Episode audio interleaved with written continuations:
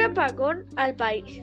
La Comisión Federal de Electricidad bajó el switch y dejó sin luz a localidades de al menos 29 estados del país.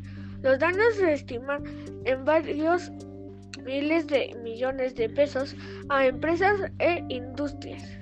Inicialmente, la CFE había anunciado cortes programados en 12 estados, pero por la noche notificó apagones en 26 estados que, según sus datos, afectaron a 3.2 millones de personas. Sin embargo, reportes de autoridades locales y ciudadanos dieron cuenta que los cortes ocurrieron en comunidades de 29 entidades del país.